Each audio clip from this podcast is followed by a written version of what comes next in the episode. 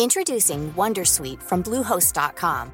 Website creation is hard, but now with Bluehost, you can answer a few simple questions about your business and get a unique WordPress website or store right away. From there, you can customize your design, colors, and content. And Bluehost automatically helps you get found in search engines like Google and Bing. From step-by-step guidance to suggested plugins, Bluehost makes WordPress wonderful for everyone. Go to bluehost.com/wondersuite.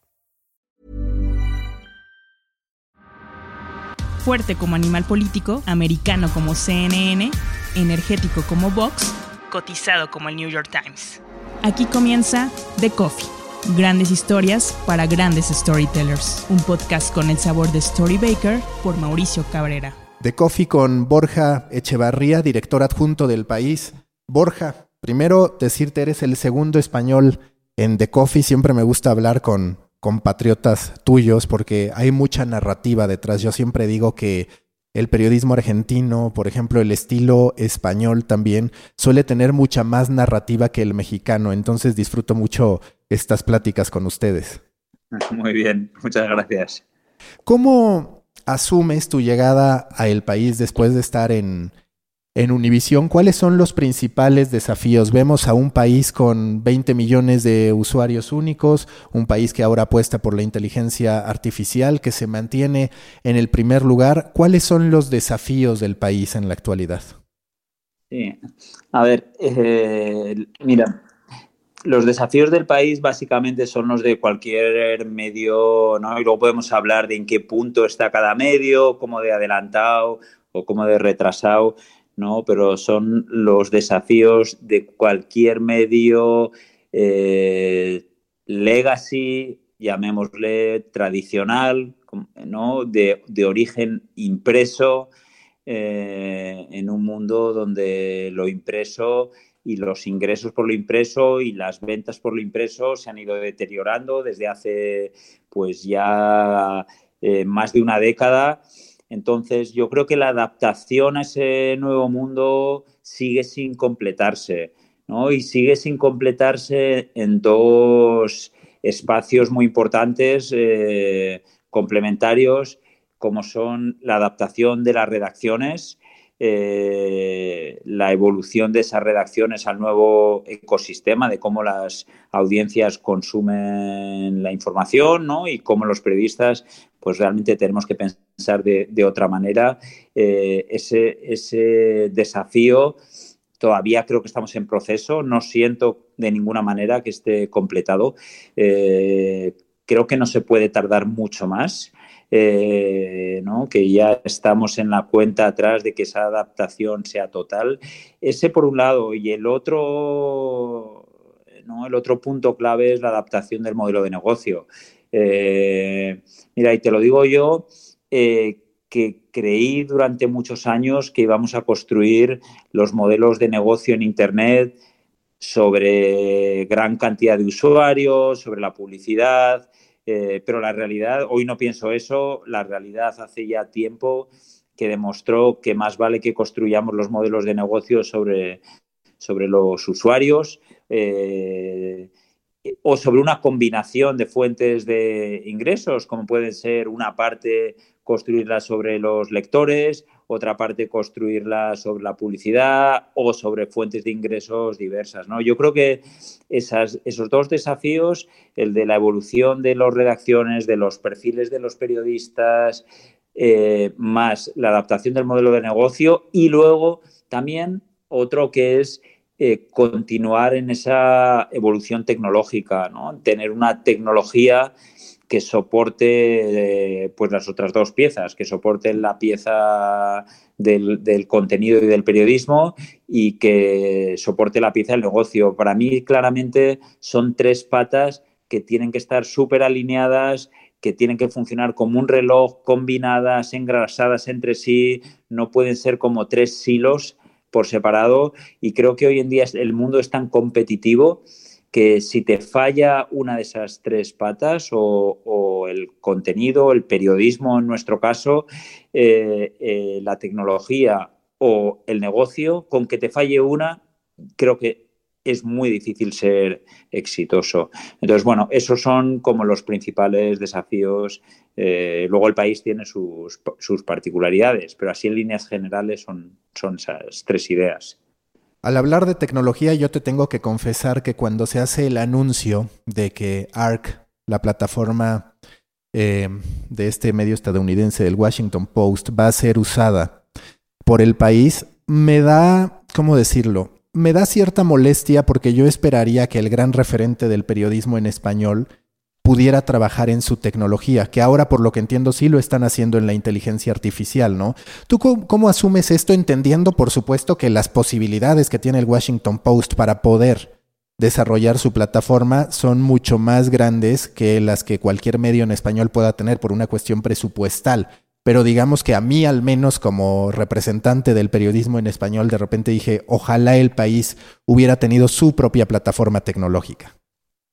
Pues yo entiendo perfectamente tu punto, tu punto de vista, porque en mi cultura eh, y en, eh, periodística eh, y de visión estratégica, en los últimos años siempre estuvo eso siempre estuvo eso y en los lugares donde trabajé, tanto en el mundo, ¿no? a, principios de los 2000, como luego el equipo que nos fuimos del mundo a montar Soy Tú, que era una startup, una especie de revista puramente digital en el año 2007, como cuando nos vinimos al país en la primera época, este, esta no es mi primera época en el país, yo estuve aquí entre 2010 y 2014, eh, después de la aventura de, aquel medio nativo digital, nos vinimos al país solo dos periodistas y un equipo muy fuerte de, de ingenieros, desarrolladores, con lo cual siempre estuvo en mí nuestra visión eh, la fuerza de la, tecnología. Y en unas circunstancias normales, mi conclusión hubiera sido muy parecida a la tuya, eh, porque el país eh, no, trabaja en crear una vía de negocio y una estructura parecida a la del Washington Post que, tú, que tengas tu propia tecnología, que la puedas licenciar, licenciar. A mí me gusta esa visión, pero la coyuntura en este momento es, distinta. Eh, el Washington Post obviamente cambia su estrategia una vez que, eh, que, lo compra un tipo que entiende perfectamente el valor de la tecnología, eh, que tiene los bolsillos bien llenos para sostenerlo como es Jeff Bezos, evidentemente, y que, y que tiene eh, una visión muy, muy fuerte sobre la importancia de toda esta parte experiencia usuario, tecnología, monetización a base de la tecnología, etcétera. Pues eh, eso y sobre todo, como bien sabemos, con Amazon, una visión a muy largo plazo donde las grandes inversiones económicas no son un problema para él, ¿no? Entonces, desde ese punto de vista, a mí me parece súper interesante eh, lo que hicieron. La situación del país es diferente a la del Washington Post en este momento, ¿no? Eh, es, una, es una situación más pragmática donde se piensa que la tecnología en este momento y con la situación que tiene la compañía en todos los planos ¿no? Eh, y con las prioridades de la compañía, en dónde invierto el dinero, eh, se piensa que la tecnología eh, no es lo que nos va a dar un valor diferencial respecto a la, a la competencia. Y yo entiendo perfectamente esa aproximación al problema, ¿no?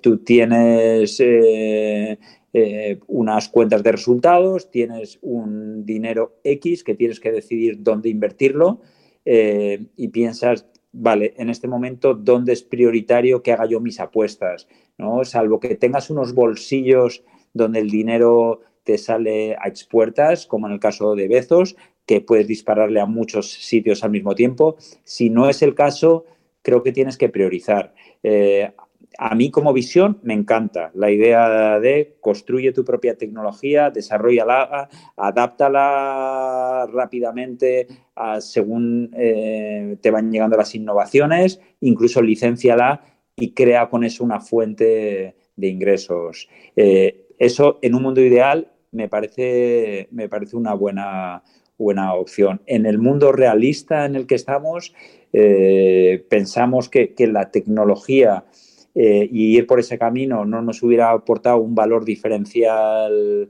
enorme, que nuestras prioridades están mucho más eh, en invertir en periodismo, en talento periodístico, en, en toda esa parte y que la tecnología del Washington Post testeada, probada, con gente que tiene visión, etcétera, puede ser una buena solución para el país en este momento. Y estamos hablando, bueno, de, los próximos años. Yo no sé dentro de, cinco o diez años eh, si, la situación cambia, si, si, el modelo cambia, pues se puede, se puede cambiar, ¿no? Cuando uno ve el perfil del país, pues ves a un periodismo muy narrativo de investigación. ¿En qué porcentaje sientes que se va logrando que todos los que integran la redacción, todos los que generan contenidos, sí aprovechen la inteligencia que les da la tecnología para medir resultados, para poder intuir si algún titular va a funcionar o no, porque muchas veces me queda la sensación, y hasta a título personal lo digo, que nos gusta sentirnos o nos gusta ser tan artísticos que de pronto lo que te dice la tecnología no necesariamente es lo que quieres. ¿Tú cómo sientes que va esa función o esa colaboración entre el talento humano, el talento narrativo, periodístico y la plataforma del Washington Post? Pues mira, eh, eh, para que tengas toda la información, todavía no hemos implementado eh, ARC. O sea, estamos en el proceso de la implementación y yo creo que esto va a ocurrir aproximadamente durante el verano y hacia septiembre. O sea que esa parte no, todavía no se ha ejecutado, estamos en pruebas, migrando la plataforma, etcétera. pero pero a la esencia de tu pregunta, diría que esto es un work in progress eh, y, que, y que la redacción va dando pasos, pasos adelante en, el aprovechamiento de la tecnología para con fines periodísticos. ¿no? Eh, creo que es clave el tomar decisiones creo que hay que ser muy fino, muy fino en este momento de no dispararle a todo, todo lo que te suena innovación. Eh, no hace falta subirte a cualquiera de las últimas modas de, algo que te llega y que porque lo puedes usar lo uses. Creo que hay que centrar mucho el disparo, que sí y que no, qué parte te sirve y qué parte no te sirve.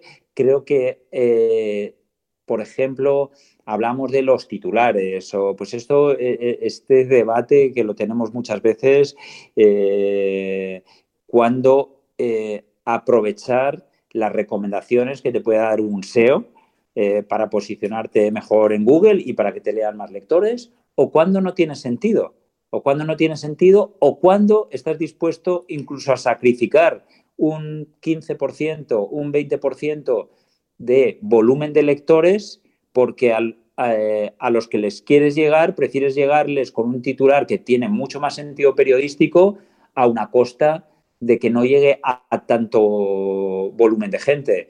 Eh, yo creo que eso es muy, muy importante, tener claro cuál es tu idea de periodismo, cuál es tu idea de, ¿no? de, cuál es tu visión. Eh, ¿Cuál es la nuestra? Pues sinceramente, eh, aprovechar todos los recursos de la tecnología al máximo, pero que eso no sea lo que guíe todas nuestras decisiones. Creo que priorizamos el periodismo por encima de todo. Por supuesto, queremos que nos lean, cuanta más gente, mejor, pero no a costa de hacer eh, o de tomar decisiones que vayan contra el sentido común. Eh, esto se ve muy fácil, ¿no? Con algunas decisiones que hay que tomar en el día a día, por ejemplo, en SEO o en otras decisiones, que uno sabe perfectamente que poniendo la palabra A o B en un titular, sabes que probablemente te vas a posicionar mucho mejor en Google, pero igual no tiene sentido aprovechar la tecnología para hacer eso, porque no? Pues porque carece porque te irá a caer un montón de, de paracaidistas en esa historia pero no tiene ningún sentido el, titular, ¿no? Eh, entonces, bueno, pues eh, nosotros creo que tenemos bastante claro, eh, bastantes claras cuáles son nuestras, nuestras prioridades en eso y es el mensaje que intentamos trasladar a, la redacción. Sabemos que vamos a tener que convivir una, una temporada no sé cómo de larga entre esa presión eh, por la audiencia y por el crecimiento en, tamaño de la audiencia eh, versus un mundo en el que te importen exclusivamente o de una manera eh, fundamental tus lectores más fieles sobre los que vas a construir el, negocio del futuro, ¿no? Entonces, bueno, pero, pero te diría que, que nos prima a nosotros mucho el sentido común periodístico. Conozco demasiadas redacciones donde acaban mandando eh, los SEOs, donde acaba mandando eh, eh, gente que ¿no? Que, no está realmente pensando tanto en, tanto en el lector como en, como en el periodismo. Cuando hablas de esta transformación digital, de concretarla en el país, ¿A qué te refieres? ¿Qué puntos son los que ves como oportunidad? Porque yo, por ejemplo, veo que el país es de esos diarios, de esas publicaciones que sí mantiene una congruencia al 100% entre lo impreso y lo digital, mientras que muchas veces te encuentras con otras publicaciones donde dices, para ellos claramente digital es una versión más barata, una versión express, menos cuidada de lo que mostraban en el periódico. No sé si coincides, pero por ejemplo, yo veo en el país un contenido muy rico en narrativa, no necesariamente todavía en cuestiones multimedia. Es cierto que ocasionalmente sí se llegan a presentar eh, muchas cuestiones atractivas, pero tal vez no al nivel que debería. Y por ejemplo, en comparación con México, creo que los medios mexicanos somos muy visuales, quizás porque adoptamos todavía más rápido lo de Estados Unidos, a veces incluso de manera precipitada y no tanto con la narrativa. Me parece que tal vez en, México muchas veces se ha cuidado más la forma que el fondo, pero quizás al país, y no sé si a eso te refieras cuando hablas de concretar esta transformación digital, le hace falta todavía meter con más fuerza el pie en materia de producción de video, de impacto visual en los contenidos.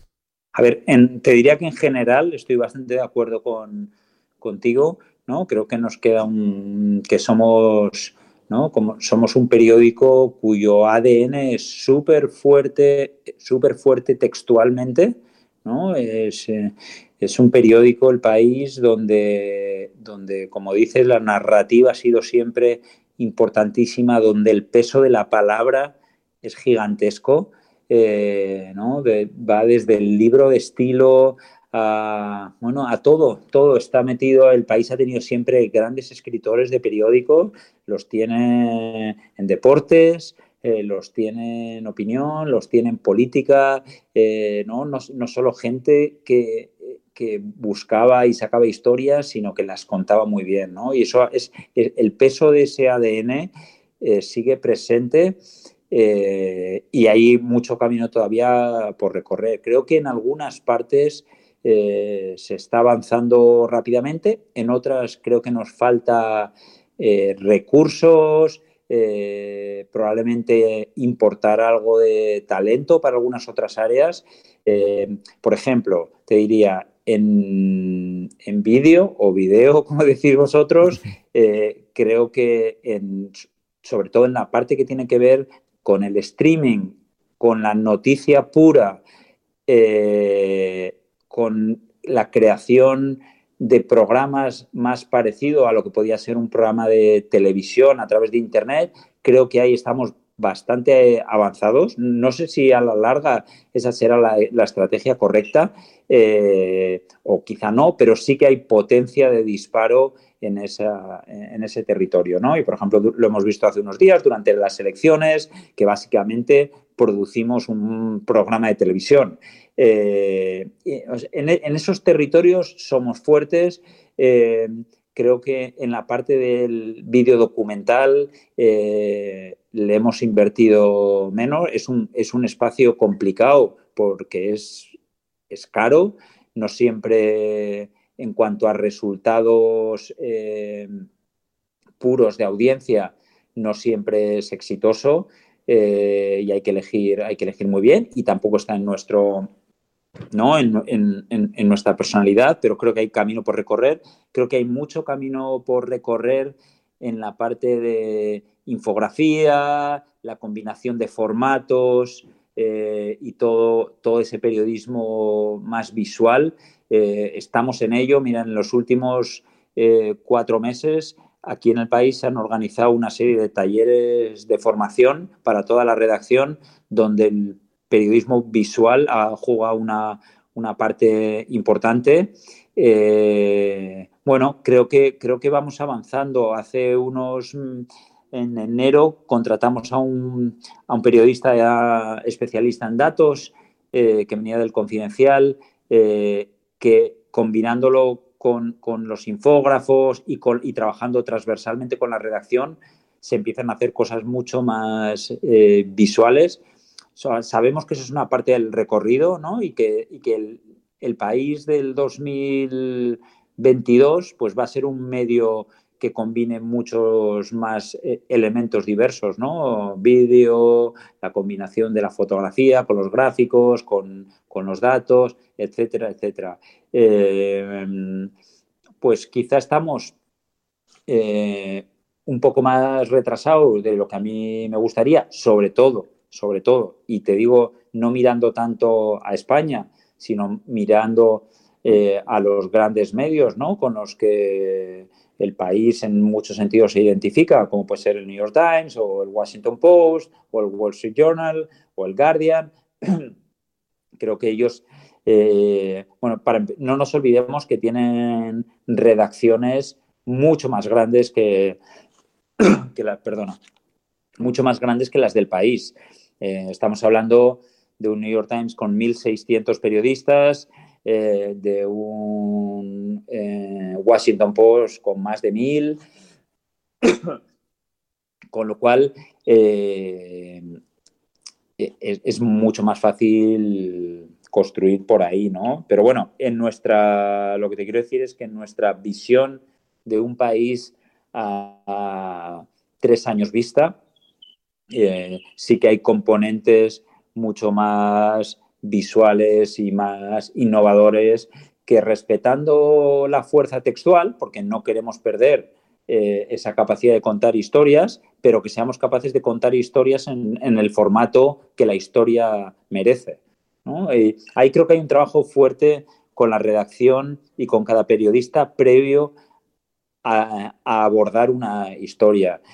Y eso es un ejercicio que yo en, mi etapa en Univisión me convertí en bastante obseso de la preproducción eh, o, en este caso, cómo antes de abordar una historia, de atacarla, pararte y reflexionar sobre cómo la quiero contar. ¿no? Yo creo que antiguamente le dedicábamos muy poco tiempo a, esta preproducción, a esta reflexión previa, ¿no? Sabíamos qué tipo de historias contábamos, las veíamos, nos tirábamos rápidamente, las contábamos y nos olvidábamos de esas historias, ¿no? Era casi un 2% de mi tiempo a pensar qué y un 90% a ejecutar y, y, bueno, igual un 5% de tu tiempo a ver qué había pasado luego con la historia. Creo que hoy en día, para mí, esa ecuación debería dividirse casi en tres partes un tercio del tiempo dedicarlo a qué, cuento y si vale la pena meterme en una historia eh, y cómo la voy a contar una vez que he decidido si vale la pena. Creo que hay, que, hay tanto volumen de contenido en la red y tanto, tanta oferta, creo que hay que realmente pensarse muy bien si quieres cubrir una historia o si no la quieres cubrir, eh, si vas a aportar algo al ecosistema informativo. Y una vez que piensas si la quieres descubrir y has decidido que sí, y ahora cómo, cómo la cuento, ¿no? Esta historia merece ser, ahora te pondré un ejemplo, eh, merece ser contada en texto puro, en un gráfico, en una combinación, en audio, en vídeo, etcétera. ¿no? Entonces, para mí, esto es un tercio del planteamiento, creo que otro tercio del planteamiento con una historia es la creación, el reporteo, construir la historia, y el último tercio fundamental que cómo la distribuyo, o sea, cómo hago que esa historia llegue a los lectores y que los periodistas se impliquen también en ese proceso. Entonces, para mí esto darnos cuenta de que cada periodista tiene que tener en la cabeza las tres partes del proceso, me parece importantísimo. Y te decía que te iba a poner un ejemplo. Cuando estaba en Univisión, recuerdo que una periodista mexicana, precisamente, eh, que es Inger Díaz Barriga, eh, tenía una historia sobre una cocinera mexicana indocumentada eh, que vivía en Filadelfia, que tenía un restaurante que lo habían nombrado uno de los mejores restaurantes del año en Estados Unidos y ella se fue para allá, para Filadelfia, para contar una historia, probablemente en texto, quizá con vídeo y tal.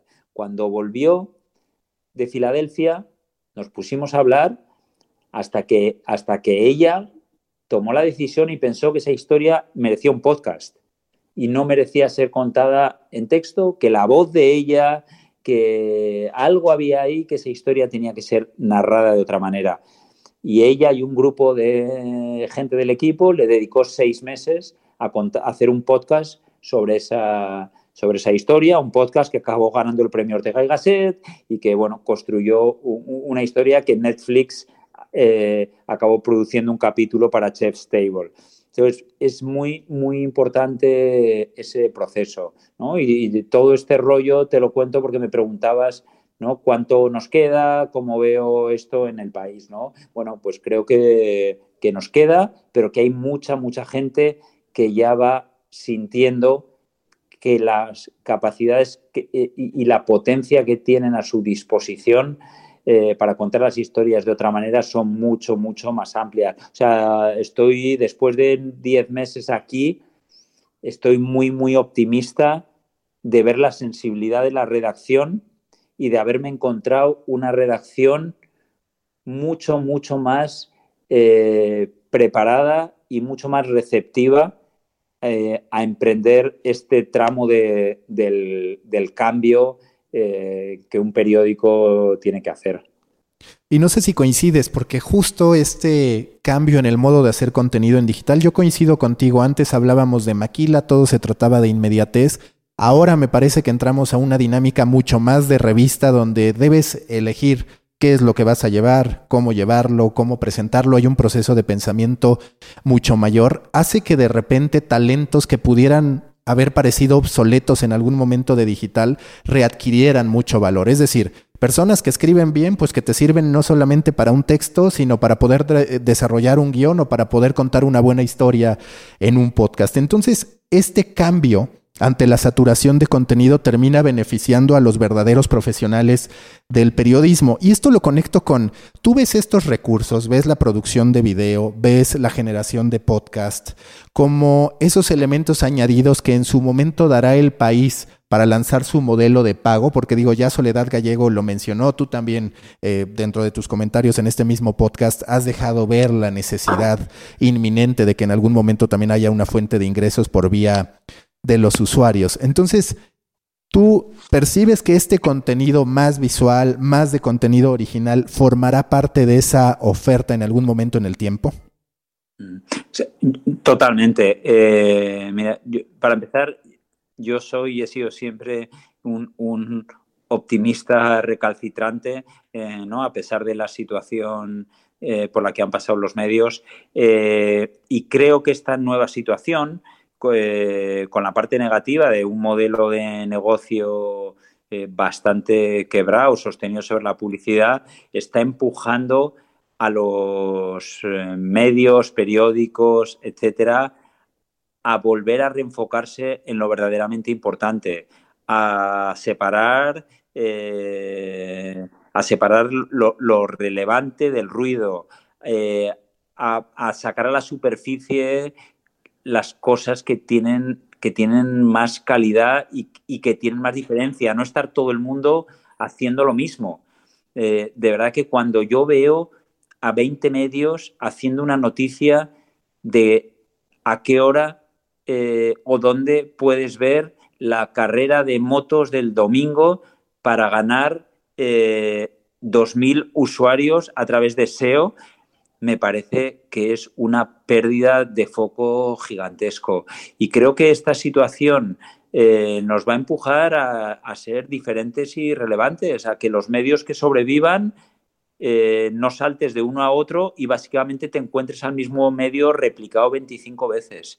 Eh, entonces soy, soy muy optimista y soy muy optimista también con el talento, con el talento nuevo que, que aporta en las redacciones otra manera de hacer las cosas, otra visión, la combinación de un conocimiento de la tecnología con el periodismo, pero también de los periodistas con más clásicos, pero que tienen en lo que hacen bien un valor que, que, otros no tienen, ¿no? O sea, creo que es muy, muy aprovechable eso. Y decías, ¿no? O sea, vamos a ver cada vez más esos periodistas que te cuentan una historia en el periódico el domingo, una historia de 3.000 palabras, pero que esa historia la acaban convirtiendo en un guion para Netflix y el medio en el que trabajan consigue que Netflix les pague por ese guion y de ahí poder sacar otro producto con la marca eh, de tu medio. O sea, creo que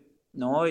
miremos 10 años para atrás y hoy en día no reconocemos prácticamente los medios eh, ¿no? como eran y cómo son hoy en día, pues cuando miremos otros 10 años para adelante, creo que esto va a haber cambiado muchísimo. Em, digo que soy un optimista. Em, también soy realista de que va a haber medios que sufran eh, por el camino y que se queden en el camino. ¿no? Lo estamos viendo especialmente estos días, pero íbamos viéndolo ya unos años, el golpe tan fuerte que está sufriendo la prensa local en Estados Unidos eh, ¿no? y luego acaba llegando en otros lugares, que, que, ha sido mucho más dañada por la caída publicitaria, los anuncios clasificados, etcétera.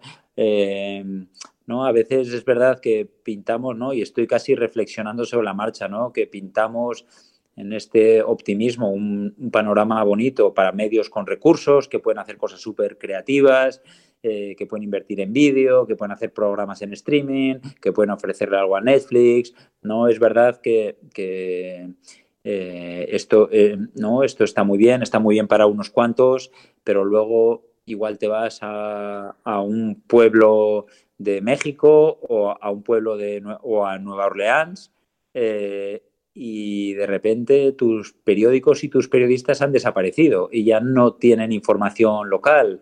Eh, hemos sabido esta misma semana que el Times Picayune, el periódico de Nueva Orleans, despedía a los 160 periodistas del periódico porque otro medio o otra compañía lo había comprado.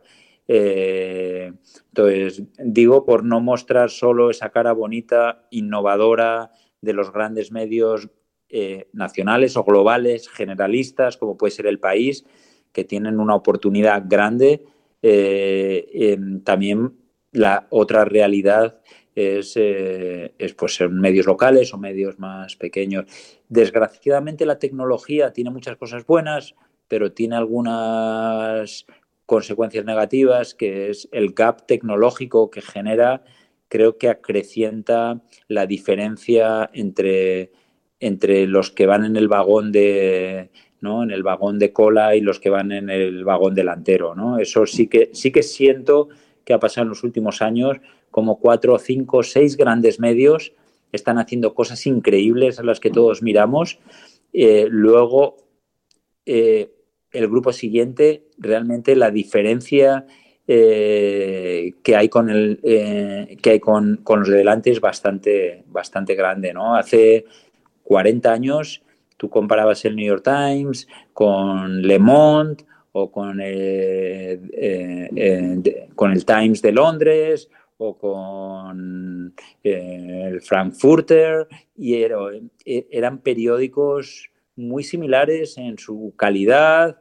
Si los evaluabas, tampoco había grandes diferencias. Hoy en día haces ese mismo ejercicio y parecen de otro planeta los que van por delante, porque han invertido un montón en, tecnología, en recursos, en experiencia visual, eh, han conseguido darle la vuelta al negocio, etcétera, ¿no? Ahí hay un, un gap. Leí hace unos años, no sé, igual ya seis, siete años, eh, un, libro que escribió Ken Doctor, que es un, un analista excelente de lo que, de lo que ha venido pasando en, en, la última década o casi ya 20 años en los medios, que creo que se titulaba La docena digital o The Digital Dozen, eh, que, que, venía a decir que iban a quedar solo un grupo eh, grande de medios por delante y que después eh, iba a haber un, un, agujero gigantesco, ¿no? Y me da miedo que esa profecía se convierta en realidad. Y que cuando analizamos esa profecía, si se convirtiera en realidad, me parece que el país es de esas marcas que subsistiría sin duda, como el New York Times, como el Washington Post, el propio Infobae en Argentina, que ha logrado un gran alcance a partir de sobre todo un modelo basado en SEO. ¿Tú cómo vas manejando? Porque creo que uno de los grandes desafíos para los medios de comunicación hoy en día es que tienen que atender aquello que les da dinero hoy y preparar el terreno para lo que les va a dar dinero mañana. Entonces digamos que son dos operaciones en una.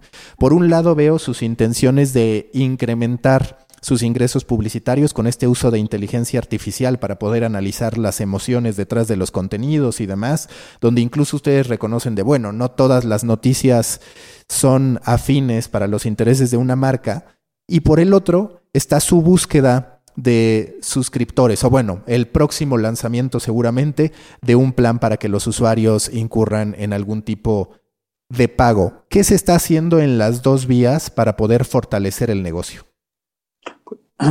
Pues como tú dices, estamos intentando trabajar y mantener los dos escenarios al mismo tiempo con la dificultad que eso supone. Lo que sí te digo es que no hacemos nada, nada de lo que podamos avergonzarnos periodísticamente. Eso lo tenemos clarísimo, de, eh, lo cual no quita que podamos cometer errores, que un día se publique una noticia que a posteriori consideremos que no debimos haber publicado, por supuesto, eso nos ocurre, nos seguirá ocurriendo, eh, trataremos de poner los mayores controles posibles para que eso no pase, pero eh, a priori tenemos clara la estrategia de qué hacemos y de qué no hacemos, ¿no? Eh, y no vamos a hacer contenido por el mero hecho de generar eh, clics fáciles. Eso no eh, digo, y no confundamos cuando digo eso que no vamos a experimentar con buscar nuevas audiencias, con bu buscar otros espacios de lectores que no tenemos hoy en día, porque haya nichos interesantes que no estamos atacando eh, y que pueden ser interesantes, más soft o más hard. Porque a veces cuando uno lanza el mensaje no busco clics. También es el peligro, es, el peligro es entender eso como no me interesa la audiencia, ¿no?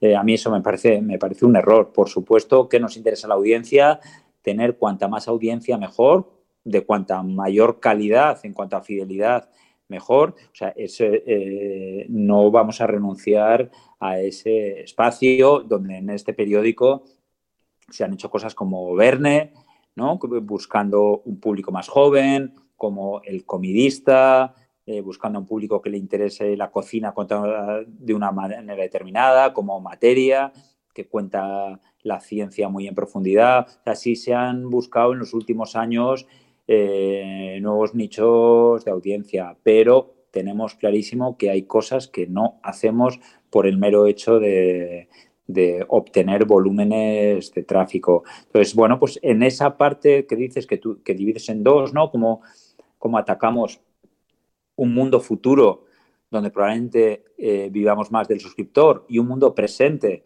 donde la publicidad es clave para sostener el negocio, bueno, pues, pues sí, eh, tenemos que empezar, eh, bueno, y estamos en ello trabajando casi al mismo tiempo. Esto es como cambiar, ¿no? como cambiar el motor en vuelo de un avión, ¿no? Pues bueno, es lo que, es lo que estamos intentando, intentando hacer. No, a veces no, no son mundos paralelos, son mundos interconectados, porque si tú quieres crear nuevos lectores fieles, pues los tendrás que atrapar alguna vez por primera vez. Les tendrás que dar algo para que te conozcan por primera vez y luego intentar convertirlos en, fieles. Y luego, y luego muy importante, sobre todo pensando en la parte futura, de esos modelos de suscripción, creo que ahí tenemos que apoyarnos muchísimo en la comprensión del lector y entender muy, muy bien al lector y el dato, ¿no? Hacer eso que, los periodistas no, hicimos nunca.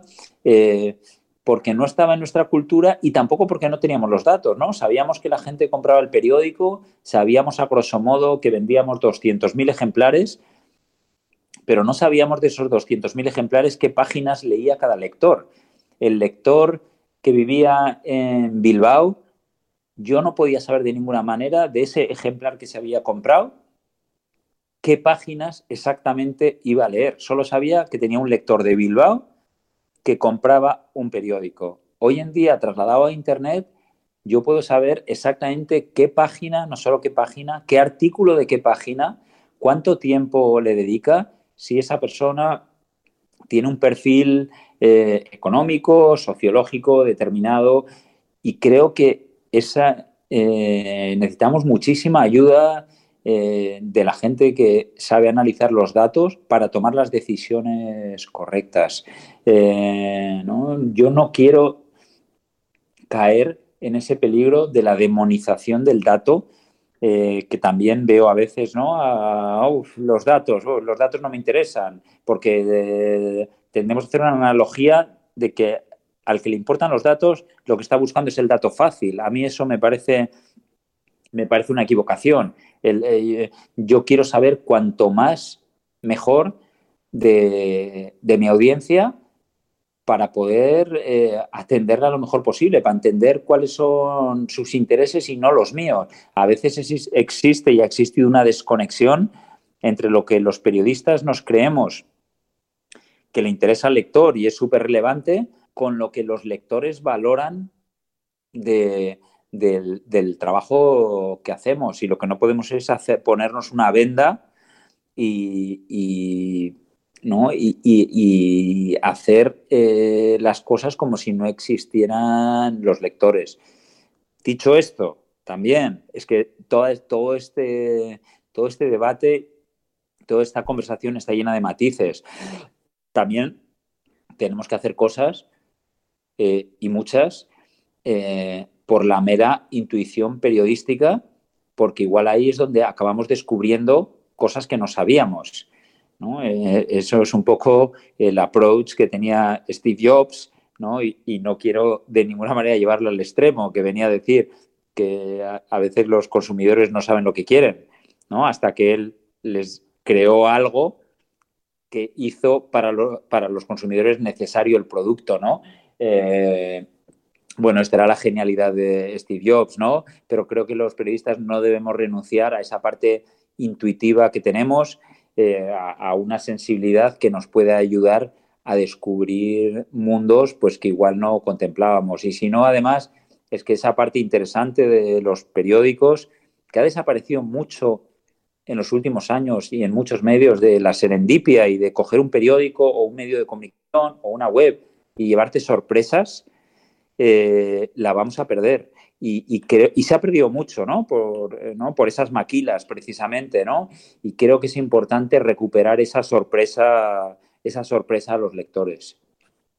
Cuando empiezas a hablar sobre toda esta transición, sobre el futuro, ¿tú en qué momento en el tiempo ves que se implementará este esquema de pago en el país y a nivel personal quizás todavía no lo tienen claro para el país, pero ¿cuál es el esquema que más te llama la atención? Por un lado está The Guardian, que a mí me parece extraordinario porque no hay nada mejor que concientizar, que ni siquiera exigir, sino concientizar a una audiencia para que apoye el buen periodismo, pero que entiendo también pues puede estar bastante vinculado al, a la ideología de la audiencia a la que va The Guardian, que decide apoyar bajo esa vía, el New York Times u otras donde tienes un acceso limitado a ciertos contenidos al mes.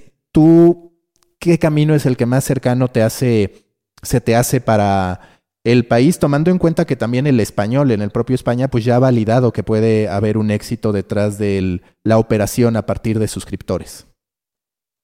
A ver, eh, a esta pregunta se puede contestar de manera intuitiva o de manera eh, científica casi, ¿no? Eh, yo en esta, en esta cuestión tengo bastante miedo de mis propios prejuicios. eh, porque puedo tener, a mí me puede gustar más, por ejemplo, un modelo poroso, como el del New York Times, por ejemplo, pero igual los números me demuestran que no es el camino. Eh, y los números me refiero cuando te pones a analizar cuál es el volumen total de tu tráfico, cuánta gente tienes fieles, eh, cuántos crees que puedes convertir en suscriptores, etcétera, etcétera, ¿no? Creo que tiene que ser una combinación de un montón de factores, de una decisión numérica con cuánto crees en tu propio producto, eso también me parece importante a la hora de tomar eh, la decisión, ¿no? Y eso es casi un acto de fe. Cuando el New York Times se fue al, al paywall, me parece que fue en 2011, creo que fue, 2011 o 2012, eh, y, estuve precisamente hace un par de semanas con ellos allí en Nueva York hablando de esto y me decían, ¿no? Fue casi un acto de fe, de creer en el producto que teníamos, poner un, muro poroso, creo que eran 20 artículos al principio, y probar.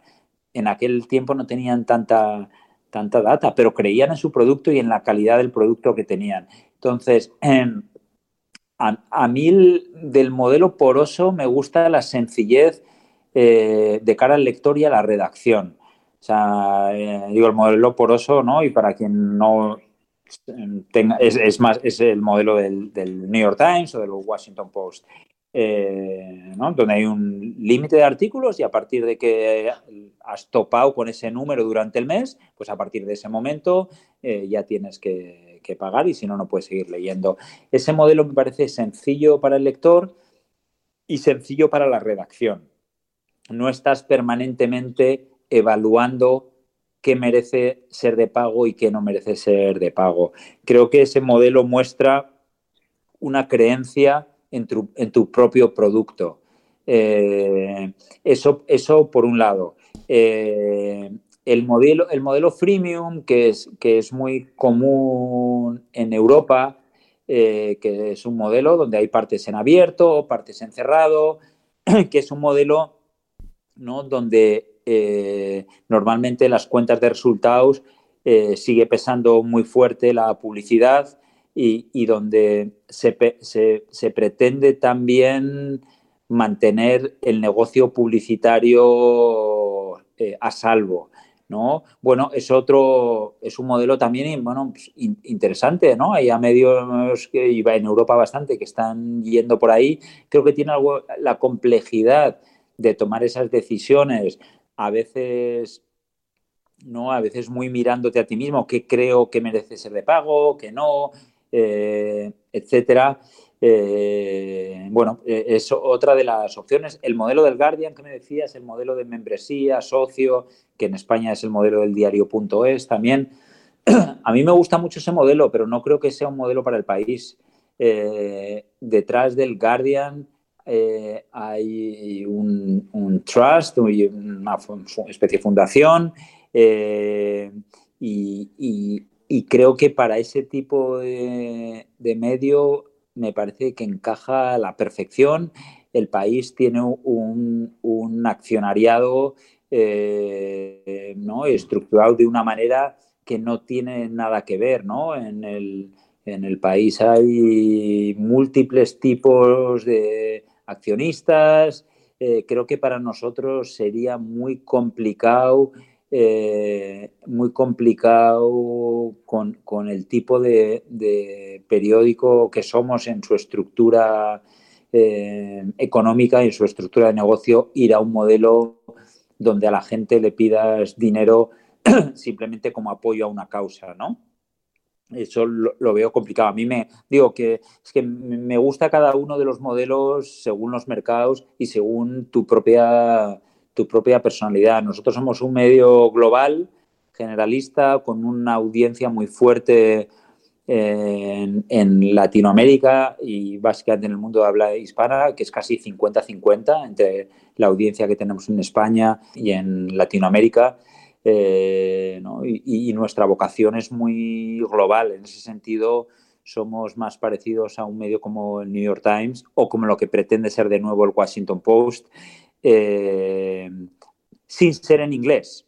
También eso es cierto, no tenemos el tamaño potencial que puede tener un New York Times, eh, que juega con una audiencia de muchos más cientos de millones de, potenciales lectores que los que tiene el país. Bueno, porque no sé exactamente ahora cuántos millones de hispanohablantes hay en el mundo, 500 millones o alrededor de eso, ¿no? Es, una audiencia potencialmente más baja que, bueno, que te limita algunas cosas, siendo bastante grande, ¿no? Pero en ese sentido el país se parece más a estos medios globales generalistas en un, en un idioma que no es el inglés, pero que, pero que es uno de los idiomas que más gente habla ahora en el mundo. Entonces, bueno, eh, en ese proceso de reflexión eh, estamos analizando nuestro contenido, analizando eh, las posibilidades que tenemos hacia qué modelo nos moveremos. No hay una decisión tomada eh, sobre a, cuál de los modelos iremos. Pero creo que es más importante, de todas maneras, que nos obsesionemos en esta transición mucho más en lo que hacemos y en el contenido que hacemos que, en el tipo de muro que voy a poner. O sea, creo que si la obsesión está en el tipo de muro que voy a, poner y me creo que haciendo lo mismo que he hecho toda la vida y simplemente levantando un muro, llámase X o Y, esto va a funcionar, pues creo que hay un riesgo alto de, equivocarse. Para mí el proceso y la transición va mucho más de qué queremos ofrecer a los lectores, eh, cómo organizo la redacción para que esa oferta eh, pueda ejecutarse a un altísimo nivel eh, y, casi que no haya nadie en español que pueda competir contigo. Y creo que nuestra obsesión debe estar en este momento mucho más ahí que hacemos y que dejamos de hacer. Y después, sobre eso, ¿no? Y organizando tus propia, tu propia redacción y tus propias dinámicas para ejecutar eso, una vez hecho todo eso, entonces decidir hacia qué tipo de modelo vas, no hacerlo a la inversa. Cuando nosotros revisamos el pasado reciente nos podemos dar cuenta que, por ejemplo, Facebook llegaba, era su F8, decía todos nos vamos hacia chatbots y la gran mayoría de los medios decían ahora nos vamos por esto, nos vamos por el fanpage. Si algo nos ha enseñado el pasado reciente es a no irnos con las tendencias, a no volcar todo nuestro negocio a lo que dice alguna plataforma. Tú mismo lo comentabas a lo largo del, del podcast. Cuando hablamos de esto, para ti, ¿qué tendencias sí llegaron para quedarse un buen tiempo en la audiencia española? Y bueno, entendiendo también ustedes lo que ya decías, el impacto global, los podcasts, el newsletter, esta generación de contenido original para plataformas como Netflix. Es decir, ¿cuáles de estas tendencias tú sí compras, por decirlo de alguna manera? Sí, eh, comprar, comprar, te diría que se pueden comprar muchísimas de esas tendencias. Otra cosa es cuánto, cuánto compro de esas tendencias, ¿no? Eh, ¿Cuál es la dosis del, cóctel, ¿no? O sea, que, que Facebook, que ponerte en manos de Facebook y poner tu futuro en manos de Facebook es un error, totalmente totalmente, ¿no? Eh, por suerte en el país, la dependencia que tenemos de las redes sociales, y, te lo digo después de llegar aquí eh, hace menos de un año y viniendo de un lugar como Univisión, eh, me quedé sorprendido de la todavía la fuerza de marca tan grande que tiene el país y la, y la escasa dependencia de las, de las redes sociales. Pero, pero al mismo tiempo creo que es súper importante cómo manejar y cómo trabajar con Facebook y cómo eh, ser parte de la conversación en esos entornos donde hay gente que ya no te va a venir a tus páginas web, a, a tus apps, que simplemente es que le apetece estar ahí. Y, le apetece estar ahí y le apetece que le llegue la información por ahí. Y lo que no creo que debamos es renunciar a estar ahí, ¿no? pero como te decía, la clave es cuánta energía le meto a eso, ¿no? Entonces, eh, ¿están aquí para quedarse las redes sociales, Facebook y tal? Creo que sí, totalmente. Que no tenemos que ponernos en sus manos y planificar nuestro futuro en función de, lo que ellos hagan, que si nada, pues nos van a pagar por hacer 800 Facebook Lives eh, y entonces vamos a dedicar un montón de nuestros recursos a eso y nos va a condicionar el resto de la estrategia. Pues mucho ojo con eso, mucho ojo porque eso puede ser pan para hoy y hambre para mañana. Entonces, em, ¿qué más? Los podcasts eh, me encantan, o sea, soy súper fan de los podcasts, creo que ahí hay un, futuro grande. Eh, creo que tenemos que, testear eh, el impacto en cada uno de los mercados. En España, por ejemplo, hay una radio muy fuerte. Hay una radio matinal muy fuerte y hay que tener... corremos el riesgo de cada vez que hacemos algo mirar solo al New York Times y a los medios exitosos, ¿no? Es decir, pensar que porque The Daily tiene dos millones de descargas diarias, eso va a pasar en todos los mercados. Eh, y hay que coger y construir un equipo como ellos tienen de 17 personas para hacer un podcast diario. Pues son decisiones eh, que tenemos que pensar muy bien. ¿Está el podcast ha venido para quedarse? Sin duda, totalmente. En un medio cuyo ADN es textual, aunque pretende evolucionar y tener también una voz, igual que una imagen en vídeo, hay que estar ahí, sin duda. ¿Cuántos recursos, eh, cuántos recursos le metemos a eso? Hay que analizarlo, hay que analizarlo, hay que probar, hay que hacer pruebas, hay que ver números eh, y hay que tomar decisiones. Nosotros hemos estado haciendo durante la campaña electoral, durante la campaña electoral para las, eh, para las generales en España, hemos hecho un podcast diario durante tres semanas como, casi como un experimento con una periodista del país, eh, que es Montserrat Domínguez, que es subdirectora del, periódico, pero con una experiencia gigantesca ¿no? y súper talentosa haciendo radio y, hemos hecho tres semanas de, realmente de un daily político. Eh, ahora vamos a ver números eh, y, en función de eso seguiremos probando y volveremos a ver números. Eh, creo que tienes que darte un poco de tiempo para planificar estrategias, ¿no? No tirarte a, lo, como decíamos antes, a lo último, meter ahí todos los recursos, dentro de seis meses estar frustrado, esto no funciona, la parte del negocio diciendo estáis locos, ¿cómo gastáis tanto en esto? Y ahora vamos a la, a la próxima.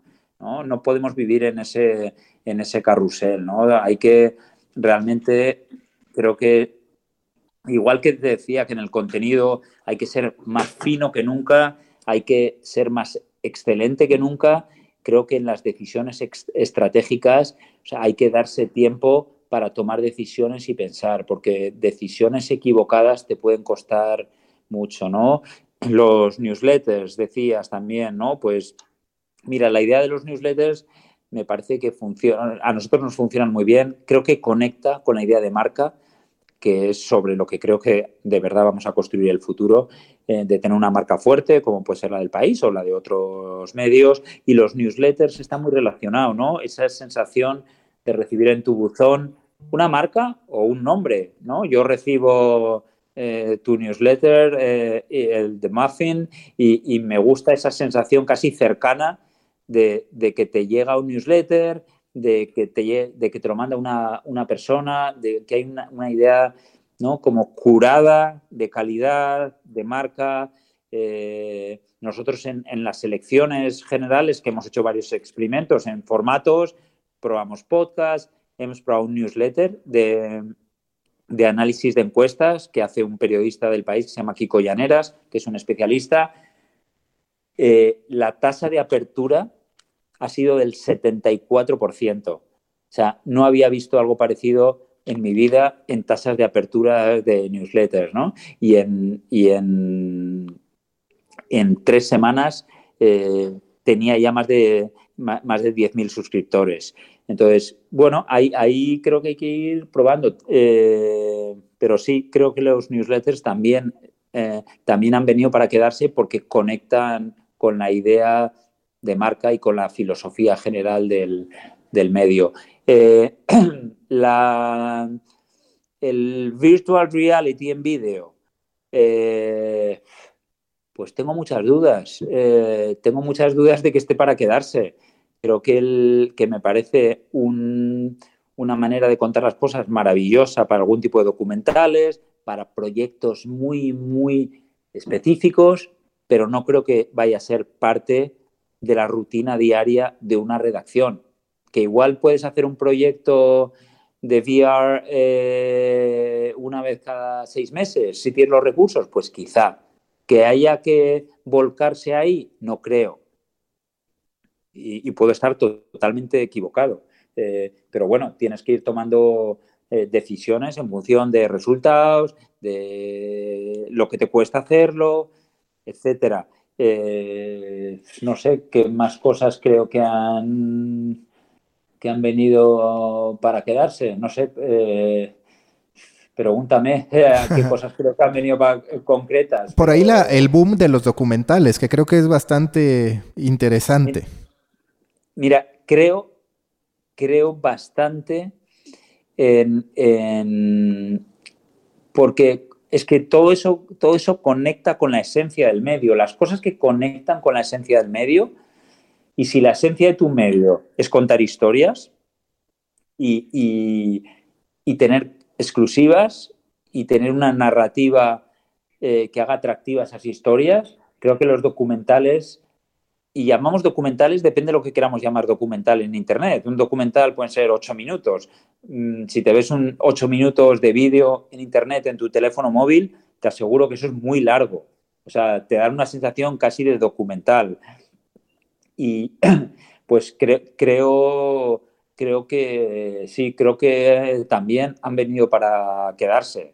De nuevo, eh, no es un terreno eh, precisamente barato de meterse, pero si conseguimos eh, que tenga retorno o que compañías como Netflix, Amazon Prime, Hulu, etcétera, nos ayuden a experimentar en ese camino, igual Ahí vamos por una estrategia win-win para todos. Eh, a mí me gusta, a mí me gusta, lo cual no significa que dentro de cinco años te diga que esto era una, locura y un calentón, ¿no? Eh, pero me gusta porque me parece que conecta con la esencia del medio. Para ir concluyendo, ¿cómo manejas esta parte en la que, pues por un lado, necesitas atrapar a usuarios jóvenes hacia el futuro? Además de que en digital todos parecen estar obsesionados con los más jóvenes, ustedes sacan Bernet.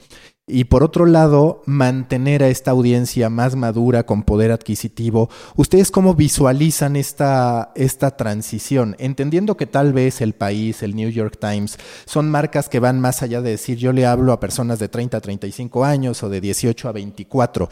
Pero ¿cómo logras este punto en el que incluso nuevas generaciones de las que muchos se dice que ya no leen, que ahora están en TikTok, que están en Instagram Stories, se sumen al ADN de la marca El País?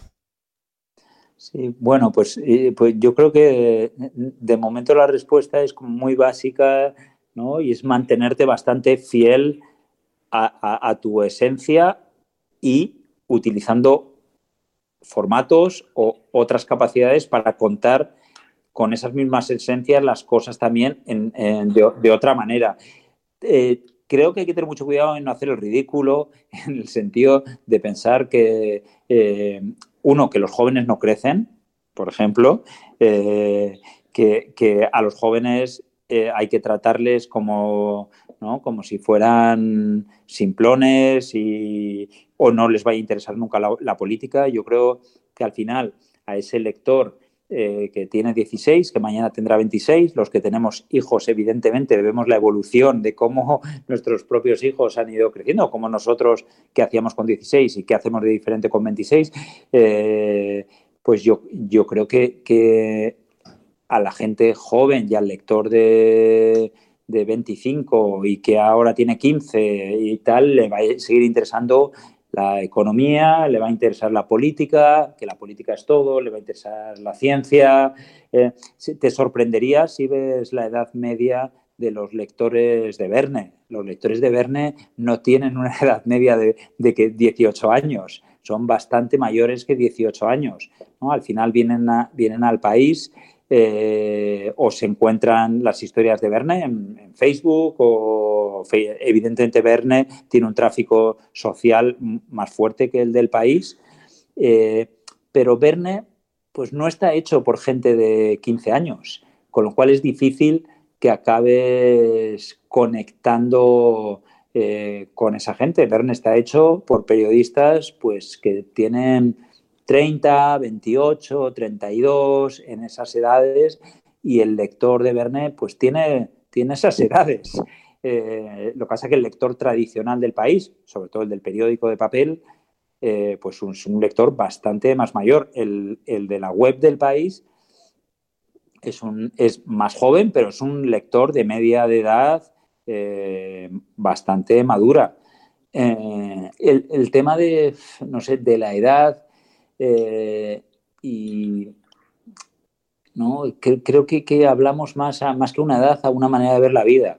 ¿no? Que, ¿no? que, y lo vemos en nuestro entorno, ¿no? Pues tienes gente de 50 con una actitud ante la vida eh, y gente de 30 que parece que tienen 70 y de 50 que parece que tienen 20. Creo que, que esta, esta idea de encapsular a la gente en horquillas de edad tiene que ver a veces con una especie de ficción publicitaria eh, que no es tan, tan real eh, y estoy seguro que tú mismo, pues en algunas cosas conectas con los de, en teoría, o con los patrones de 40 y en otras conectas con la gente de, de 20. Yo llevo las mismas zapatillas que mi hijo de 19, eh, con lo cual, pues igual me leo un artículo que habla, no sé, de la última colección que ha sacado Adidas con un rapero. Eh, no creo tanto en, en estas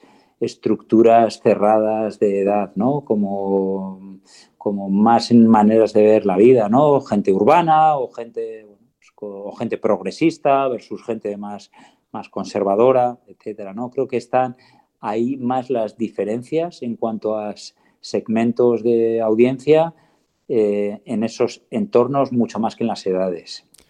La última pregunta, la de siempre en The Coffee. Si tú fueras un café, a partir de tus características, de la energía que proyectas, de tus ideales, ¿qué tipo de café serías? pues, eh, ¿qué tipo de café sería? Eh, con un poco de azúcar, seguro. Y no, yo creo que no, creo, creo que café Solo, solo expreso, solo expreso corto con un poco de azúcar. ¿Por qué? bueno, yo creo que el, que el café que el, ¿no? que, eh, uno es el café que me gusta, por cierto. Eh, eh, eso, eso para empezar, ¿no? O sea, me gusta, me gusta el café solo, corto y con un poco de azúcar, ¿no? Pues me, o sea, creo que, o sea, me, ¿no? creo que soy alguien bastante, en mi trabajo y en general, bastante apasionado, enérgico, eh, ¿no? O sea, tengo cafeína en la vida, eh, ¿no? Y, y, y, al, mismo, ¿no? al mismo tiempo intento, ¿no? No siempre lo consigo, a veces tengo sobredosis de cafeína, pero intento que haya un poco de, azúcar, ¿no? De, de, una actitud también un poco más suave que compense, que compense esa energía, ¿no? Eso yo creo que personalmente con los años eh, he tratado de ir, mejorando, ¿no? Tanto en mi vida personal como profesional, de no ser solo una dosis corta, explosiva y tal, sino, bueno, tener una, algo que compense, que compense a eso, ¿no? Listo, Borja, muchísimas gracias. Gracias a ti. Que estés bien, bye bye. Busca la próxima semana un nuevo episodio cargado de emprendimiento, endulzado con grandes historias y narrado por grandes storytellers. Suscríbete a The Coffee, un podcast de storytellers para storytellers, un producto de Storybaker por Mauricio Cabrera.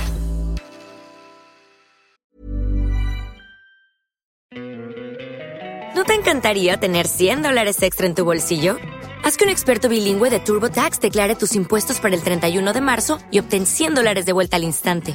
Porque no importa cuáles hayan sido tus logros del año pasado, TurboTax hace que cuenten. Obtén 100 dólares de vuelta y tus impuestos con 100% de precisión, solo con Intuit TurboTax. Debes declarar para el 31 de marzo. Crédito solo aplicable al costo de la presentación federal con TurboTax Full Service. Oferta sujeta a cambios o cancelación en cualquier momento.